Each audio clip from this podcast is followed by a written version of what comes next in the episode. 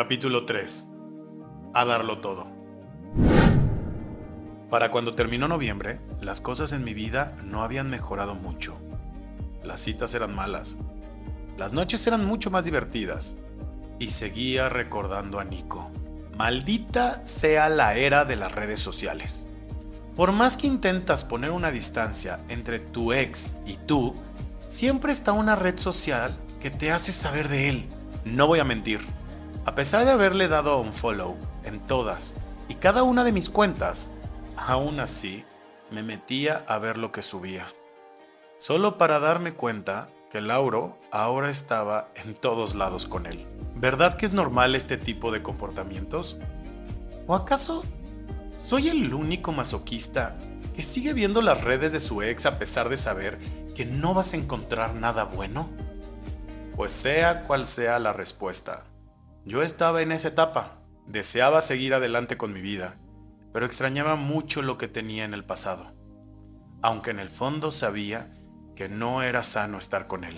No fue hasta un martes en la noche, después de un largo día de estar lidiando con clientes, que me di cuenta de que mi fin de semana sería igual que siempre si no hacía algo al respecto. Era momento de hacer algo distinto, de hacer algo que no haría normalmente. Así que comencé a escribirle a todos mis amigos para encontrar un plan distinto. Quería perderme por completo y engañar a mi mente sobre mi presente. Vamos a Trópico, zorra. Es este fin de semana. Me contestó Eric de inmediato por WhatsApp. Al leer este mensaje, mis ojos brillaron por completo. Era justo lo que yo necesitaba en ese momento. Un festival de música en Acapulco, lleno de gente guapa y fiesta sin parar de jueves a domingo. Hacía mucho que no salía de viaje completamente solo. Sin siquiera pensarlo, organicé todo en un impulso de ilusión. Le escribí a Eric para decirle que ya estaba todo listo. Y en un par de horas ya éramos cuatro los que iríamos a Trópico. Eric, un ex con el que salí hace tiempo y se dedicaba a la música. Alejandro Adrián, un influencer de redes sociales que era el mejor para la fiesta. Teo, un gran amigo que se dedicaba a la organización de eventos, y yo. Era el grupo perfecto para un fin de semana. El miércoles en la noche estaba realmente emocionado haciendo mi maleta, cuando creí buena idea postear en Instagram una historia diciendo, listo para trópico. ¿Y ustedes? En cuestión de minutos los mensajes comenzaron a llegar de varios conocidos que también irían, y en ese momento pensé, ¿y si Nico también iba? ¿Y si veía Nico con Lauro? Antes de sumergirme en aquellos terribles pensamientos, me detuve a mí mismo y me dije, a la chingada con esos dos. Me la voy a pasar increíble. A la mierda con todo. Todo el trayecto de Ciudad de México a Acapulco fue un hablar y hablar de los sex, de los ligues, del sexo, de lo mucho que nos íbamos a divertir ese fin de semana.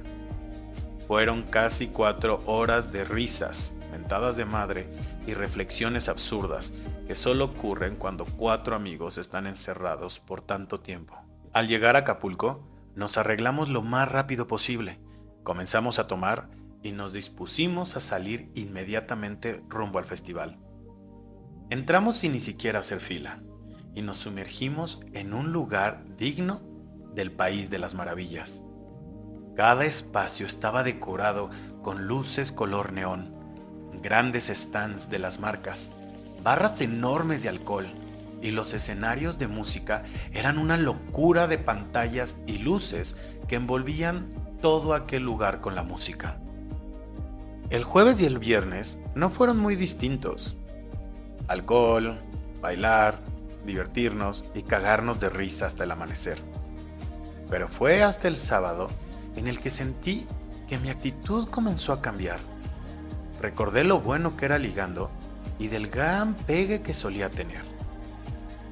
La última noche me encontraba volando por Saturno, mientras la música me iba guiando a una de las noches más divertidas de mis últimos días, cuando de repente, sin siquiera darme cuenta, derramé el vaso de un güey que se encontraba junto a mí. Giré para disculparme, pero al verle la cara y el torso descubierto, me quedé sin palabras. Él sonrió y me dijo que no me preocupara. La verdad es que no me importaba su trago, me importaba conocerlo y llevármelo hasta mi habitación. Así que lo tomé de la mano y le dije que le invitaría un trago. Lo arrastré hasta la barra mientras él se reía de mí. Y antes de pagar la cuenta, me dijo su nombre, Charlie.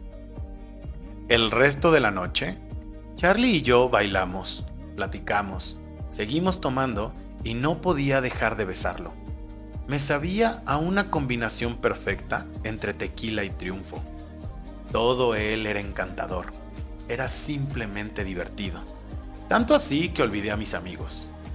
No sé si era mi viaje o realmente era la química entre los dos, pero no podía dejar de mirarme en sus ojos color verde.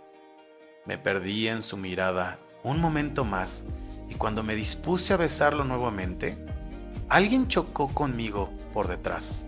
Al girar la mirada, vi aquellos ojos marrones envueltos en pestañas perfectas. Me miró con una enorme sonrisa que se iluminaba detrás de su barba bien delineada.